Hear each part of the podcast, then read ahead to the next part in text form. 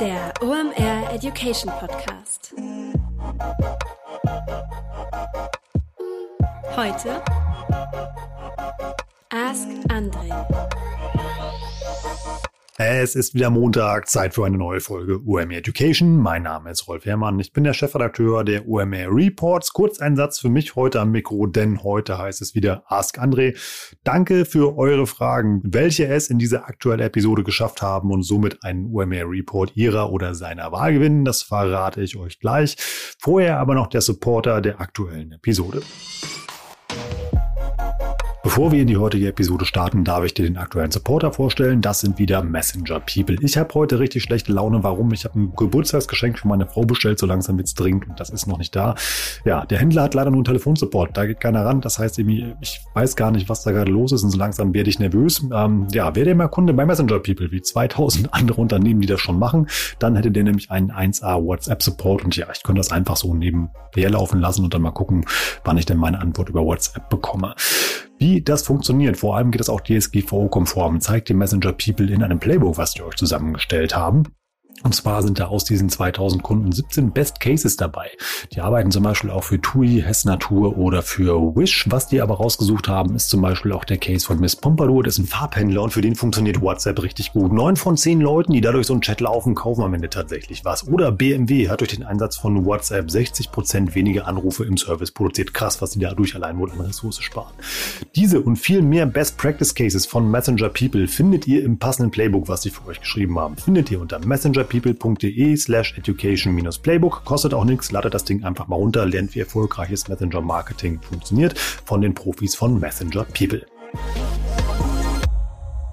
Wir haben heute vier Themen am Start, also eine richtig lange Ask andere Episode. Es geht heute um folgende Themen. Wir haben heute zum einen am Start Online-Marketing für günstige Produkte, also ein bisschen was für Schnäppchenjäger. Dann haben wir dabei Google Ads. Wo ist der Stand? Wohin geht's die Reise? Mal gucken, was André dazu sagt. Hatten wir vor zwei Wochen auch schon mal hier mit Timo und Carlo. Dann habt ihr dem SEO-Papst natürlich wieder eine SEO-Frage geschickt und dann haben wir noch was zum Thema Wettbewerbsanalyse dabei. Ein wunderspannender digitaler Strauß. Wir schalten jetzt nach Berlin und ja, ich bin gespannt auf die Antworten auf eure Fragen. Wir rufen André Alpa. Viel Spaß. Moin, moin. Ihr seid hier bei Ask André. Der Paul aus Aschaffenburg oder wie wir auf Hessisch sagen würden, Ajebash, fragt uns über Instagram folgendes. Wie würde André Online-Marketing für günstige Projekte slash niedrige Warenkörbe machen? Produktwert 5 bis 10 Euro. Also super coole Frage, Paul. Ähm, das ist tatsächlich schwer und insofern immer eine spannende Frage, ist immer sehr wertgeschätzt hier in dem Format. Also ich würde, ich habe ein paar strukturelle Unterschiede sozusagen, wo ich, wo ich eine Fallunterscheidung machen würde und dann habe ich ein paar allgemeine Gedanken dazu. Ähm, zum einen brauchst du, glaube ich, eine Entscheidungsmatrix dahingehend oder oder vielleicht ein Entscheidungsspektrum äh, dahingehend, ähm, ob das, was du da machst, ob das ein Produkt ist, was, was die Leute, sagen wir eher, äh, in Englisch würde man sagen, es ist ein Low-Interest oder ein High-Interest-Produkt. Das heißt, ähm, wenn es ein High-Interest-Produkt ist, am Beispiel, ja, na, sagen wir mal, Tattoo-Folien von irgendeinem total populären äh, Rapper, wo man irgendwie sich Logos, Bildmaterial oder äh, Slogans von der Person irgendwie draufkleben kann, ja, wo es halt in einer breiten Zielgruppe ein hohes Involvement gibt, die finden das Thema scharf und ähm, das ist sozusagen der eine Fall. Und in dem Fall, glaube ich, ist es super vernünftig zu versuchen, ähm, ähm, im Social-Bereich organisch den Content zu seeden. Ähm, theoretisch könnte man auch ein bisschen Paid Search, Paid Social nachschalten, ähm, wenn der Klickpreis niedrig ist und die Conversion-Rate hoch. Das sind ja Lustkäufe. Insofern gerade Paid Social könnte ich mir vorstellen, das funktioniert, wenn man eben ja, entsprechend breit äh, schießen kann, also die, die, die Zielgruppe auch breit ist. Ähm, und ich würde versuchen, mir halt eben organische Reichweite aufzubauen auf den äh, verschiedenen Plattformen. Das ist eigentlich immer das, was ich mir eigentlich fast immer leisten äh, können sollte. Ähm, dann der zweite Fall, sagen wir mal ein Low Involvement oder Low Interest Produkt. Das heißt, ähm, jeder braucht es, aber keiner interessiert sich dafür. Ich sag mal so eine Schraube oder so. Ähm, irgendwann braucht man das äh, sicherlich immer mal so.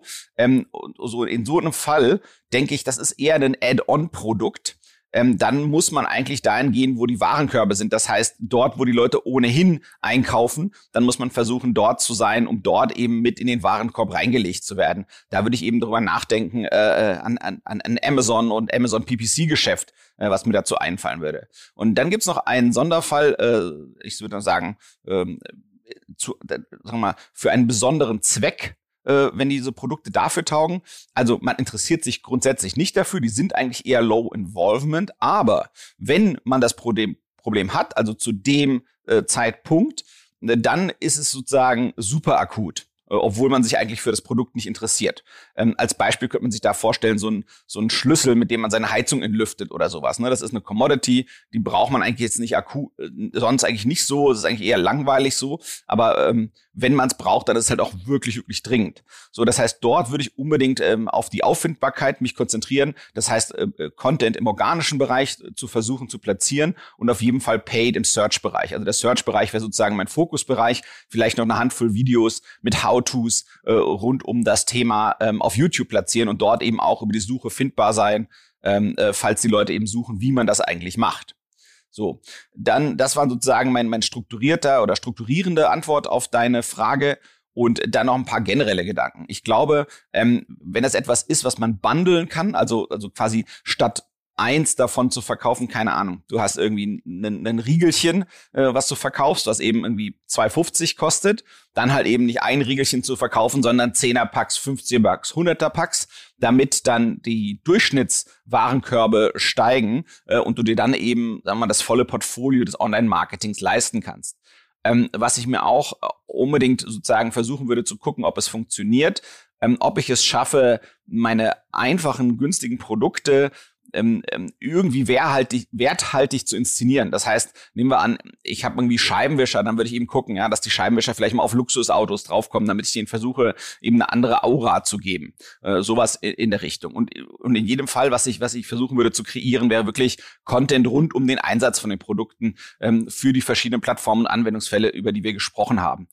Ähm, dann, was ich auf jeden Fall versuchen würde, ist Retargeting zu testen. Das heißt, wenn die Leute gerade bei diesem High-Involvement-Fall, ähm, dass man die da nochmal triggert, wenn man irgendwas Ähnliches hat, um eben aus den Kontakten, die man einmal hatte, ähm, mehr rauszuholen. Ähm, und äh, was man dann auch nochmal testen könnte, wäre zu gucken, gibt's denn Leute, die haben Reichweite in dem Bereich? Ähm, kann ich mit denen irgendeinen Affiliate-artigen Deal machen? Das heißt, ja, äh, hat jemand einen E-Mail-Verteiler? Vielleicht habe ich irgendwelchen keine Ahnung, äh, Hundezubehör und dann hat jemand ein Hundeforum und mit dem kann ich einen Deal machen, dass wenn er irgendwas rausschickt an seine Empfänger, ähm, die einen Gutscheincode dann kriegen, dass der dann nochmal irgendwie eine, so eine Art Affiliate-artige Vergütung kriegt, also was ich was, pro Transaktion zehn Prozent des Transaktionsvolumens oder sowas in der Art. Und was ich mir überlegen würde, unbedingt, wenn ich, wenn ich schaffe, Kunden zu akquirieren, ähm, die tatsächlich meine Produkte kaufen, dass ich da nochmal gucken würde, wie kann ich denn den Customer Lifetime Value für mich aus diesen Leuten, die einmal gekauft haben, wieder hochhalten. Das heißt, nehmen wir an, keine Ahnung, wieder, nehmen wir wieder den Hundezubehör. Ähm, du hast irgendeinen Hundezubehör, den du verkaufst keine Ahnung, irgendein äh, Taschentuch, mit dem man dem Hund die Nase putzen kann und der kostet halt eben nur fünf bis zehn Euro, so wie du es eben gefragt hast. Und dann kaufen die Kunden dieses Ding. Ich habe tatsächlich geschafft, die irgendwie zu halbwegs vernünftigen Preisen zu mir zu holen und die zur Transaktion zu gewinnen. Und dann würde ich eben gucken, dass man diese Kunden von denen nochmal ähm, äh, Double Opt-in einholt. Das heißt, dass man den Newsletter schreiben darf. Und dann würde ich versuchen, den Leuten äh, nochmal andere Sachen anzudienen von anderen Shops und versuchen dort und vielleicht noch mit so einem Affiliate-Modell ähm, oder irgendetwas ähnlichem nochmal Geld zu verdienen. Weil vielleicht kannst du dir dann zu einem Hundefuttershop oder ähm, zu einem Hundebekleidungsshop äh, weiterleiten und verdienst dann dort nochmal mehr mit den Kunden, die du schon einmal akquiriert hast. Also Paul, ich hoffe, das ist der Start eines großen Imperiums mit, mit Produkten, die einen niedrigen Wert haben. Halt mich auf dem Laufenden, wie es klappt. Auf Slack in der OMR-Community hat uns der Frederik Folgendes gefragt. Wie gehe ich mit fehlenden Informationen sinnvoll bezüglich fehlender Keywords mit kleinerem Suchvolumen um? Ähm, die aber wahrscheinlich ausgespielt wurden. Äh, in einem OMR-Podcast wurde von Fahren auf Sicht im Nebel gesprochen. Äh, ein Blick in die Glaskugel wird Google Ads speziell im Bereich Suchnetzwerkanzeigen nun dramatisch teurer werden aufgrund der Anpassung des Auktionsverfahrens oder wird hier aktuell äh, heißer gekocht als gegessen? Also Frederik, ich versuche, äh, mich mal reinzudenken in die Frage und zu schauen, was mir dazu einfällt. Ähm, ich glaube, im SEO-Bereich ist man sowieso gewohnt, äh, unscharf zu arbeiten. Ähm, insofern, dass da mal Informationen dazukommen oder wegfallen, ich glaube, das stört uns eigentlich nicht. Ich glaube, was, was, was dich besorgt oder ich vermute, das, worauf du anspielst, ist, dass ich bei Google Ads ähm, ein bisschen etwas verändert darin, wie man äh, äh, Suchanzeigen, also äh, Textanzeigen im Suchnetzwerk bieten kann. Ähm, grundsätzlich ist es meinem Verständnis nach schon so, dass man ähm, bei Google Ads eigentlich immer genau äh, sehen kann, welches Keyword einen Klick ausgelöst hat, also was was gesucht wurde. Ähm, dass das die Suchmaschine uns vorenthalten will, das würde mich schwer wundern. Ähm, ich denke, das, worauf du anspielst oder das, wo sozusagen ich vermute, sozusagen dieser Gedanke herkommt, ist, dass der Broad Modifier, Broad Match Modifier weggeht. Ähm, das ist, ähm, es gibt ja verschiedene Arten auf Keywords zu buchen. Ähm, ich kann zum Beispiel sehr breit buchen und dann versucht Google halt alles Mögliche, äh, worauf es kommt, äh, äh, rein zu interpretieren in, in das, was ich bebucht habe. Also ist ich was, wenn ich suche, äh, wenn ich, wenn ich breit auf Stiefel buche, dann könnte eben äh, Google auch, äh, ähm, keine Ahnung, hochhackige Stiefel und äh, Pantoffeln oder sonst irgendwas drunter verstehen. Das ist halt sozusagen viel dem Algorithmus überlassen. Und wenn ich sehr, sehr exakt buche auf ein einzelnes Keyword, dann spielt Google meine Anzeige auch nur dann aus, wenn exakt dieses Keyword ausgespielt, also äh, sozusagen gesucht wird und nicht, wenn irgendeine Version davon gesucht wird. Und dieser Broad Match Modifier, der war eigentlich immer sehr tauglich, um sich anfangs in ein Thema reinzufuchsen. Das heißt, er hat einem erlaubt, sich sozusagen äh, den Themenbereichen Ticken enger zu fassen und dadurch aber eben Synonyme und Spezifizierungen der Suche zu entdecken. Und oft war der ein Werkzeug von einer breiten Bebuchung eines Themenbereichs äh, runterzukommen auf eine exakte Bebuchung. Ähm, und da sozusagen wird dem äh, Werbetreibenden im Suchmaschinenbereich äh, ein Werkzeug weggenommen ähm, von, von sozusagen der Plattform der Suchmaschine. Ähm, das ist traurig, aber leider ähm, ist das halt eben ja den Interessen des Unternehmens geschuldet und nicht jetzt dem Desinteresse seitens der äh, äh, Werbungtreibenden. Ich glaube, es gibt ähm, äh, ja, zwei, zwei mögliche Trends, die das auslösen wird. Ähm, der eine ist natürlich, und das möchte eben die Suchmaschine auch, äh, dass man immer mehr automatisiert bebuchen lässt äh, durch die Suchmaschine und ihre ähm, Algorithmen. Das heißt, es macht einem schwerer zu sehen äh, und deswegen versucht natürlich, ist, äh, gewinnt die Attraktivität des automatischen Bebietens durch die Suchmaschine selbst ähm, im, im Suchmaschinennetzwerk ähm, ja, gewinnt an Attraktivität, weil ich, es ist schwerer zu sehen also ist es einfacher zu sagen, gut, dann vertraue ich komplett dem Fahrer und lass den fahren. Ähm, und äh, für diejenigen, die sozusagen selber steuern wollen, die müssen halt granularer selbst steuern. Das heißt, die werden halt mit Phrase Match oder Exact Match arbeiten müssen. Ähm, und das ist natürlich mehr Aufwand. Das heißt, ähm, ja, ich glaube, das ist der Trend und, und, und diesen Mehraufwand kriegt man eigentlich nur dann äh, gewuppt, wenn man technisch sehr fortgeschritten ist. So, und ich glaube, das ist eigentlich der Trend, den das so ein bisschen, den es auch schon der sich auch aus verschiedenen anderen Richtungen ergibt und der auch hier wieder mit vorangetrieben wird. Das heißt, wie gesagt, entweder die ganz fortgeschrittenen, die werden sehr kluge Automatisierungen bauen und bauen müssen oder eben Tools nutzen, ähm, die das erlauben.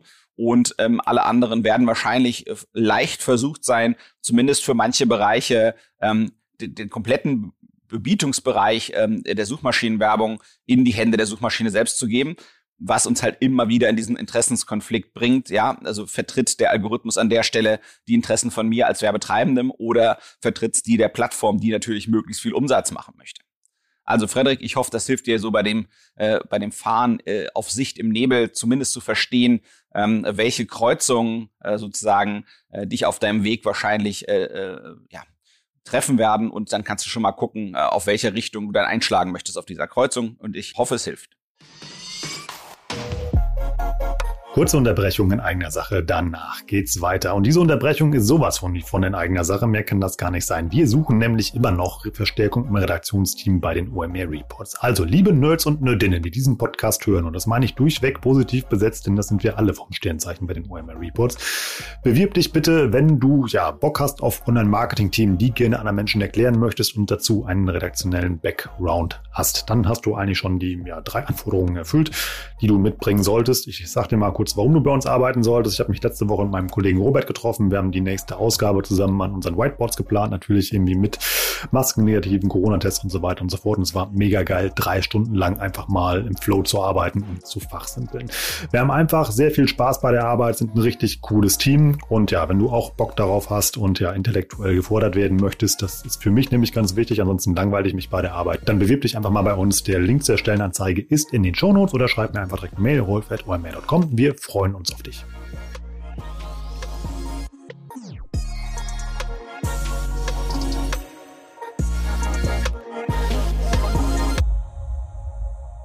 Der Ivan Pajanotov fragt uns via E-Mail, im Zuge der Optimierung unserer SEO-Strategie überdenken wir unseren Umgang mit angrenzenden Domains. Inwiefern macht der Kauf von angrenzenden Domains sowie geschäftsfeldnahe Domains, wie zum Beispiel crm.de, ähm, für einen Anbieter von CRM-Software aus SEO-Perspektive Sinn? Würdet ihr zum Kauf von Domains empfehlen? Und wenn ja, würdet ihr diese direkt mit einer 301-Umleitung auf die Hauptfirmenseite versehen oder diese für unterschiedliche Landingpages verwenden? Danke für eure Hilfe.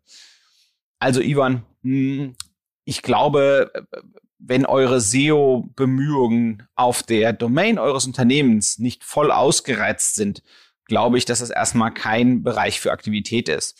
Ähm, ich glaube, sag mal, diese Keyword-Domains, also die quasi die generischen Begriffe darstellen, die sozusagen die, die, die, die Branche sehr, sehr gut repräsentieren ähm, die, die großen Firmen, die mit solchen Domains erfolgreich geworden sind, die sind eigentlich relativ rar.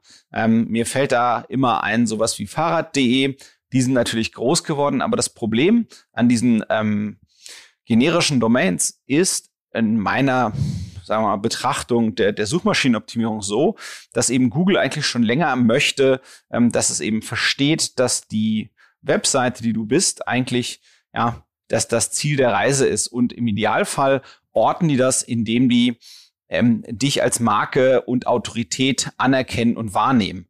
Und wenn deine Domain halt genauso heißt wie das Thema, dann ist das für, ähm, für die Suchmaschine eher verwirrend. Das heißt, ich würde eigentlich immer meine wesentlichen SEO-Bemühungen machen mit einer Domain, wo ich eigentlich versuche, eine Marke zu einem Thema zu etablieren und mich als Unternehmen eng mit diesem Thema zu assoziieren und zu versuchen, im, in den Augen der Suchmaschine zu der besten ähm, äh, Reisedestination äh, des Internetnutzers äh, zu werden zu diesem Thema.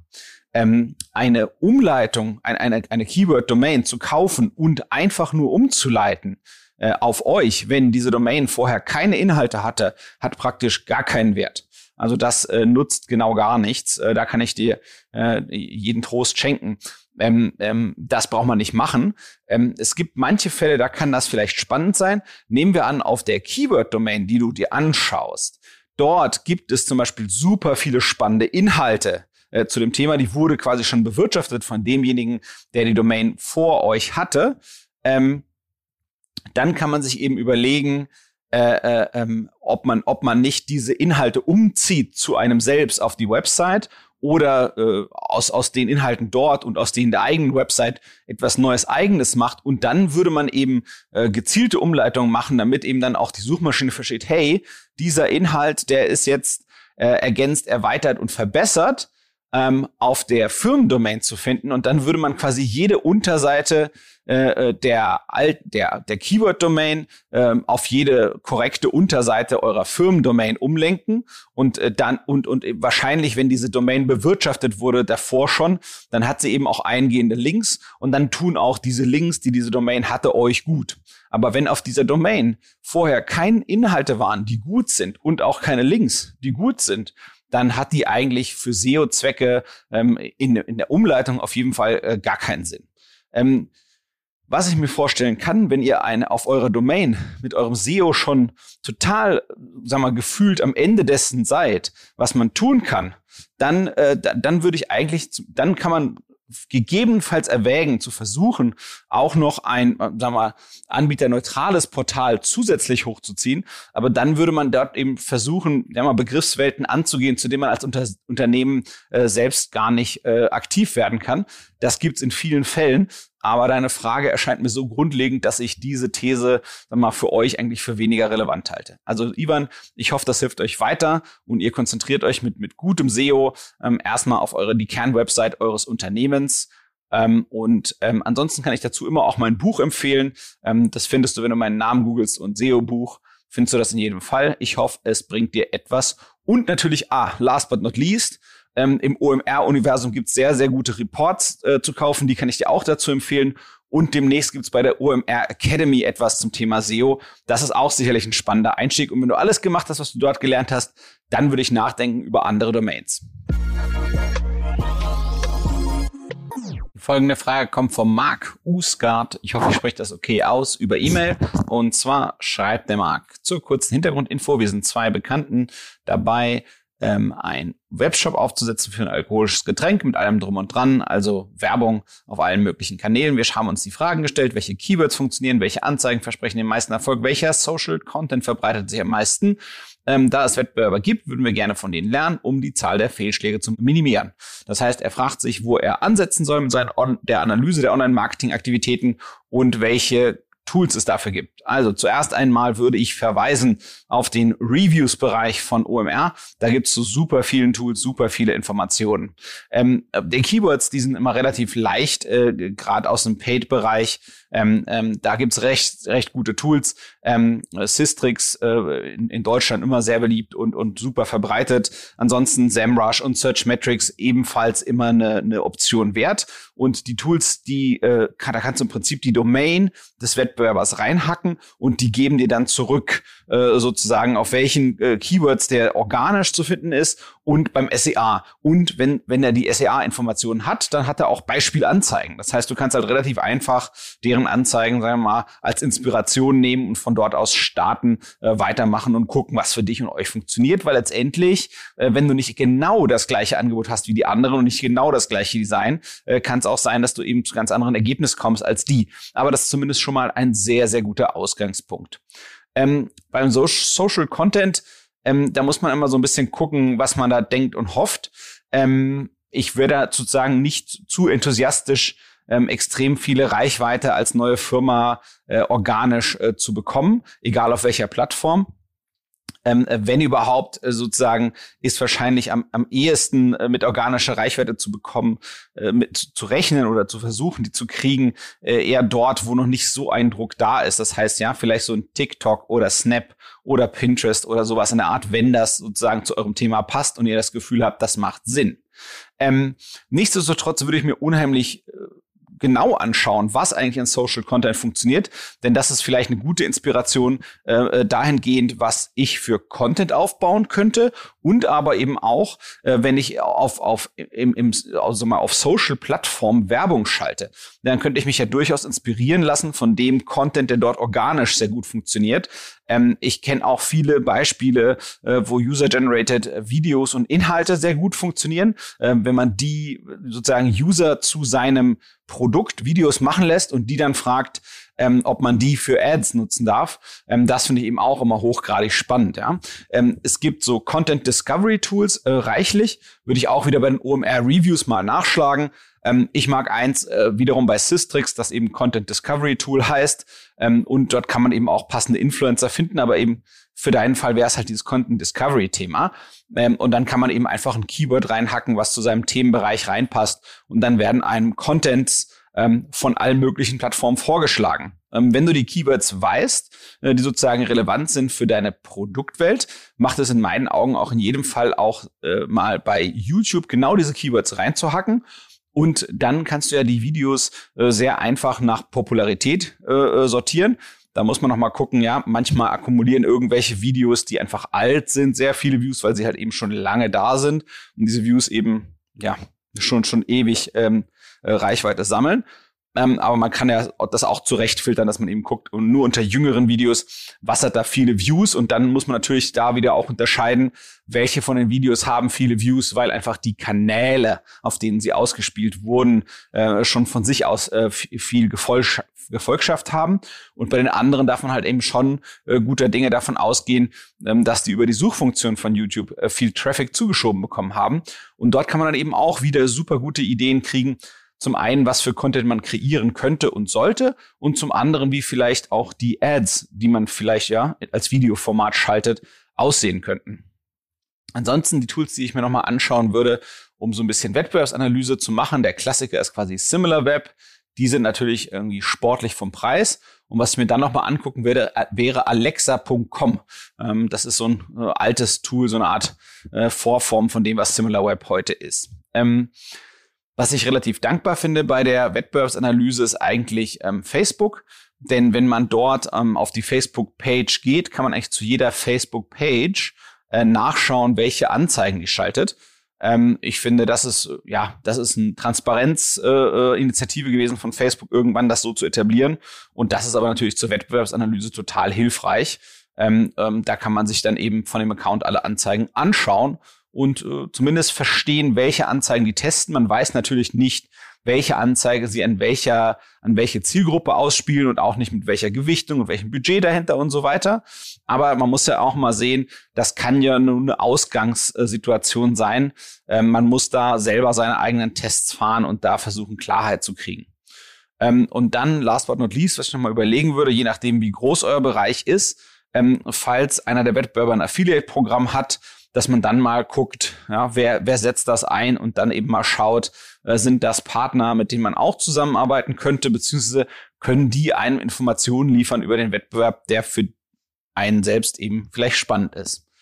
Also, ich hoffe, euer äh, sozusagen alkoholisches Getränk, euer, euer ähm, E-Commerce-Projekt mit dem alkoholischen Getränk wird ein großer Erfolg. Äh, Wenn es etwas ist, was lecker ist, äh, schick mir ein bisschen was davon, Marc. Und dann äh, schauen wir, ja, wenn, wenn du berühmt und berüchtigt geworden bist als Verkäufer eines feinen alkoholischen Getränks über das Internet. Das waren wieder richtig spannende Antworten auf eure Fragen. Hört bitte nicht auf, uns die zu schicken, denn unser Mastermind André Alpa braucht neues Futter. Schreibt eure Frage einfach an report.omr.com, dann landen die bei mir in der Inbox. Wir leiten die weiter an André. Der pickt sich dann für die nächste Episode welche raus und wenn es eure Frage in die nächste Episode schafft, gewinnt ihr einen OMR-Report eurer Wahl. Wie diese vier Jungs, ja, ich darf Jungs sagen, denn es sind tatsächlich nur Kerle, die heute einen Report gewonnen haben. Und zwar hat gewonnen der Paul, der Frederik, der Ivan und der Marc. Ihr dürft euch jeweils über einen OMR-Report eurer Wahl freuen. Und lustigerweise haben wir eigentlich zu jedem eurer Fragethemen einen passenden Report im Shop. Die findet ihr unter omr.com slash Report. Vielleicht interessiert ihr euch auch für die beiden neuesten Zugänge, die wir da am Start haben. Wir haben nämlich unsere beiden SEO-Reports grundlegend überarbeitet und haben dann ein großes Update rausgehauen, was euch für das anstehende Google Core Update richtig fit macht. Schaut mal da rein. Lohnt sich, denn eure Konkurrenz wird wahrscheinlich nicht so clever sein und so gut die Hausaufgaben machen wie ihr. Und da könnt ihr so ein paar Plätze in den Suchergebnissen einfach gut machen und an denen vorbeiziehen, wenn ihr einfach mal die Reports durcharbeitet. Die findet ihr unter omr.com slash report und mit dem Gutscheincode Warenkorb bekommt ihr auch noch 10% auf eure Ausgabe. Mein Shoutout in dieser Woche geht an ja, 17 LM17 oder 17 LM17, wie auch immer, irgendwie er oder sie hat auf Apple Podcast geschrieben. Go-To-Podcast rund um digitales Marketing. Mein Lieblingspodcast in Deutschland, wenn es um konkretes Praxiswissen im Bereich Marketing geht. Klare Hörempfehlung. Das ganze Team sagt Danke dafür. Wir freuen uns riesig über solches Feedback. Ähm, ja, macht auch, auch mal gerne bei Apple Podcast und sowas fertig. Vielleicht schafft ihr es dann auch mit einem kleinen Shoutout von mir hier in die nächste Episode. Lasst uns auch gerne ein paar Sterne da. Abonniert abonniert uns bei Spotify oder wo ihr das Ding auch immer hört. Oder ja, wie immer, folgt mir auf LinkedIn und diskutiert mit mir über Online-Marketing-Themen. Da freue ich mich immer besonders drüber. Wenn du jetzt dran bist, weißt du, ist das deine Easter Egg versteckt und zwar das Thema der kommenden Episode. Das darf ich dir nämlich auch schon verraten. Markus Rüben ist zu Gast und wir reden über das relevanteste Thema aus meiner Sicht derzeit im Online-Marketing. First-Party Data. Wie kommst du daran? Wie, ja, was kannst du damit machen und warum ist das eigentlich gerade so wichtig? Ich sag Tschüss aus Hamburg. Bis nächste Woche. Woche. Ciao.